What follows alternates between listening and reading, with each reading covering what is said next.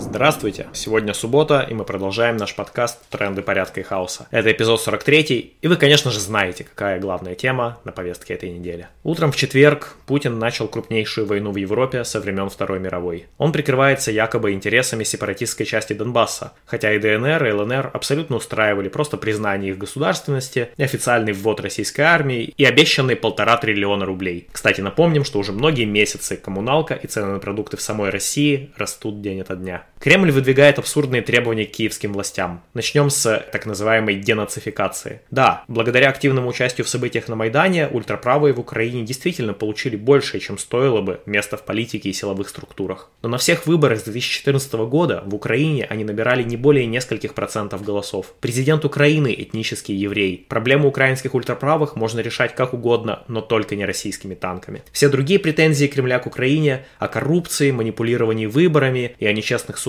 Кремлю гораздо уместнее было бы предъявить самому себе. В общем, сейчас российские войска – это в полном смысле слова оккупанты на чужой земле. Как бы это ни рвало шаблон любому, кто вырос на историях о Великой Отечественной войне. Россия оказалась в международной изоляции. Прекратить боевые действия Путина просят Эрдоган, Си Цзиньпин и даже талибы. Европа и Америка вводят против России каждый день новые санкции. Когда мы записываем этот выпуск, уже идут третьи сутки войны. У российской армии очевидное превосходство над украинской. Но, похоже, война идет не совсем по плану Путина. Видимо, он рассчитывал на победу за 1-2 дня практически без сопротивления, а получил тяжелые бои по всей территории Украины. Россияне и весь мир теперь смотрят видео с попаданиями снарядов по жилым домам, с бронемашиной, переезжающей легковой автомобиль с пенсионером, с трупами и стрельбой. Конечно, Роскомнадзор еще пытается грозить пальчиком всему интернету и требовать «называйте это не войной, а спецоперацией», но всерьез их уже мало кто воспринимает. Пока сеть в России не отключена совсем, источников информации будет достаточно. На всякий случай еще раз рекомендуем вам заранее настроить Tor с мостами, позаботиться о том, чтобы у вас были VPN и Siphon.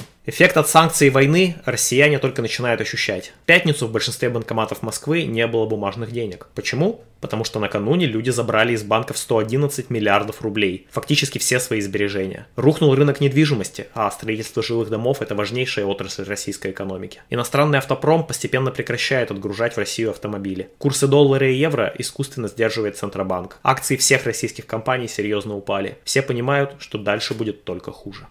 Тем не менее, реакция россиян на войну в Украине совершенно не похожа на 2014 год. Многие, в том числе работавшие на власть селебрити, требуют немедленного прекращения войны. Примечательно снятие с эфира Ивана Урганта, ведущей российской телезвезды. Абсолютное большинство тех, кто пока поддерживает Путина, тоже против войны. Среднестатистический сторонник Путина просто сейчас думает, что все просчитано, война надолго не затянется, российская экономика выдержит. Потому что да, не так просто жить с пониманием, что твоей страной управляет психически нездоровый человек. Дон Кихот с миллионной армией, одной из сильнейших в мире. Э, Дон Кихот с ядерным оружием, способным уничтожить все человечество. Трудно осознавать, что, начитавшись второсортных политологов и философов, можно разбомбить соседнюю братскую страну и разрушить экономику собственной. Упиваясь безграничной властью, Путин постепенно удалялся от реальности. Чего стоит истории о двухнедельных карантинах для простых смертных, которым зачем-то надо встретиться с президентом России. И эти столы гигантской длины, за которыми Путин принимает и своих министров, и глав других государств. Путин всегда был фигурой, которая уравновешивала интересы группировок силовиков и олигархов. Теперь президент вышел из этой роли и ушел в самостоятельное плавание по безбрежному морю старческого маразма. Готов с кем угодно спорить на бутылку самого лучшего виски, что в ближайшее время господину президенту организует сильный инфаркт его же ближайшее окружение. 2023 год Россия встретит с какой-то другой системой власти и другим персонажем в Кремле. Что это будет, неведомо. Но сейчас сумерки перед рассветом. Пока же в России идут акции протеста против войны. Анархисты участвуют участвуют в них в Москве, Санкт-Петербурге, Казани, Перми, Иркутске, Екатеринбурге, Тюмени и других городах. В России крайне сложно организовать уличные протесты. Это чревато административными и уголовными сроками. Ну и, конечно, старое доброе ультранасилие от ментов тоже никто не отменял. Тем не менее, люди выходят. Уже задержаны тысячи человек, но протесты продолжаются. Россия против этой войны и против Путина. Выходите и вы, когда и где вы сами посчитаете нужным. Объединяйтесь с друзьями и единомышленниками. Сейчас в соцсетях предлагается воскресенье 16 часов как время для общей протестной акции акции. Этот день и час ничем не хуже любого другого. Кстати, скачивайте антивоенные листовки для раздачи и расклейки с нашего сайта и наших соцсетей. Смотрите ссылку в описании видео. Между тем, украинские анархисты вступают в ряды территориальной обороны своих городов. Им сейчас гораздо тяжелее, чем людям в России. Но тем не менее, это одна и та же оборона. Это защита свободы от диктатуры, воли от неволи, нормальных людей от сумасшедших президентов.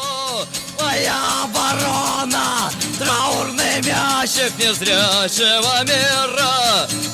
О, моя ворона, солнечный зайчик стеклянного глаза.